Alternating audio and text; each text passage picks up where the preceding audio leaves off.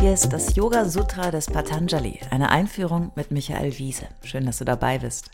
Dieser Podcast ist ein Angebot von Yogaya in Leverkusen. Komm mal gucken, yogaya.de. Teil 73 Große Teile des dritten Kapitels des Yoga Sutra bestehen aus Ausführungen zu verschiedenen Meditationstechniken. Wir haben schon gelernt, dass es sehr vielfältige Möglichkeiten gibt, durch Konzentration und Meditation tiefes Wissen zu erlangen über die Welt, unsere Psyche, unseren Körper und unsere Potenziale.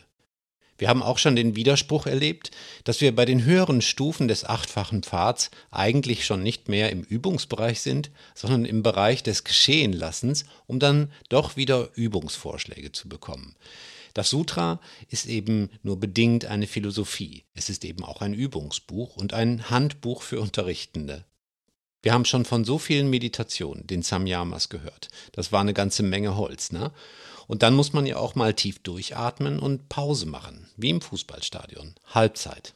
Allmal frische Sachen anziehen, bisschen ausruhen, was trinken und hören, was der Trainer sagt.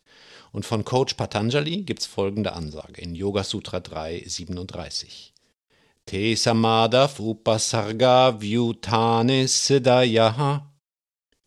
Die wachsenden Fähigkeiten sind Hindernisse für die Versenkung, aber sie erscheinen den Übenden als vollkommen.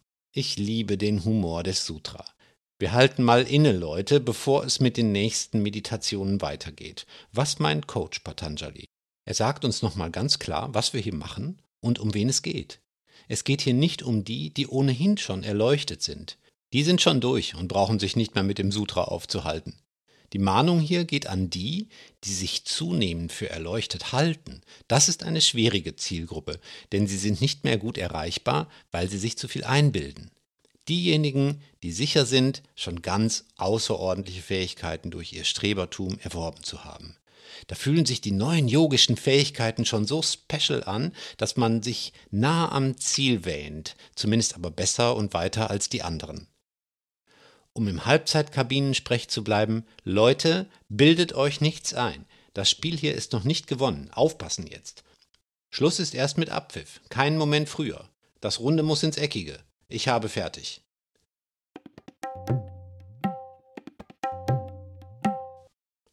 Wann ist eigentlich fertig im Yoga? Hm.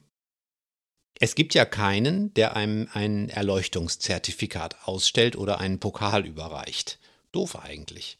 Manche tun trotzdem so und wollen festlegen, welche ihrer Schüler und Schülerinnen das besonders toll machen und welche nicht. Eine übergriffige Manipulation in meinen Augen.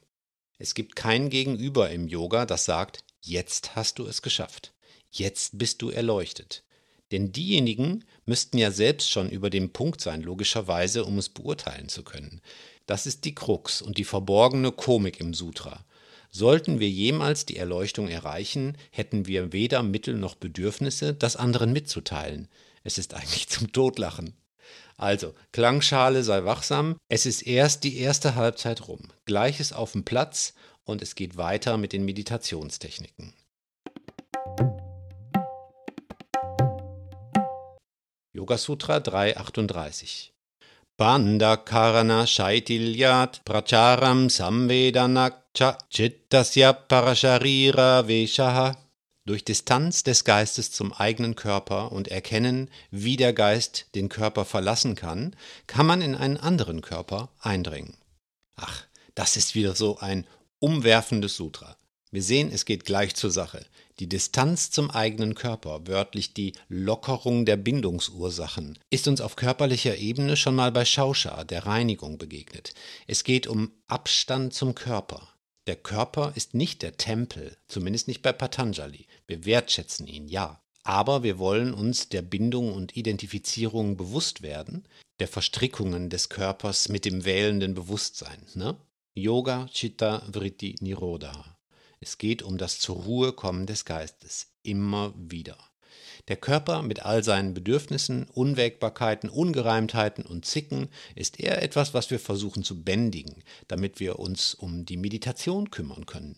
Das ist ungenau formuliert, aber ich kann es nicht besser ausdrücken. Natürlich ist im Yoga der Körper kein Gegensatz zum Geist. Körper und Seele, diesen Dualismus zumindest gibt es im Yoga nicht. Hindernisse auf dem Weg zur Erleuchtung gibt es dennoch überall, das wissen wir ja schon. Da wir hier aber schon bei den besonderen Fähigkeiten sind, auf die wir uns aber bitteschön, siehe letztes Sutra, nicht allzu viel einbilden sollten, geht es hier um die Fähigkeit zur Distanz. Denn dann kann sich unser Geist herauslösen aus den Bindungen und sich in einen anderen Körper bewegen. Klingt irgendwie mal wieder etwas spooky? Was ist gemeint? Empathie, Besitznahme, Manipulation, Perspektivwechsel? Ich weiß es nicht genau, beziehungsweise wenn ich es wüsste, würde ich es euch nicht verraten.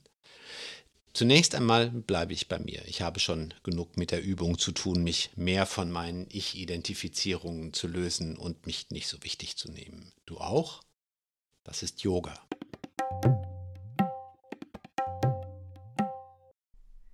Alle bisherigen Folgen kannst du jederzeit nachhören, auch wenn du jetzt erst eingestiegen bist. Hast du Fragen oder ein Feedback zu der Philosophie-Reihe, dann schreib uns gern oder kommentiere auf unserer Website. Dort findest du auch weitere Buchtipps und Empfehlungen.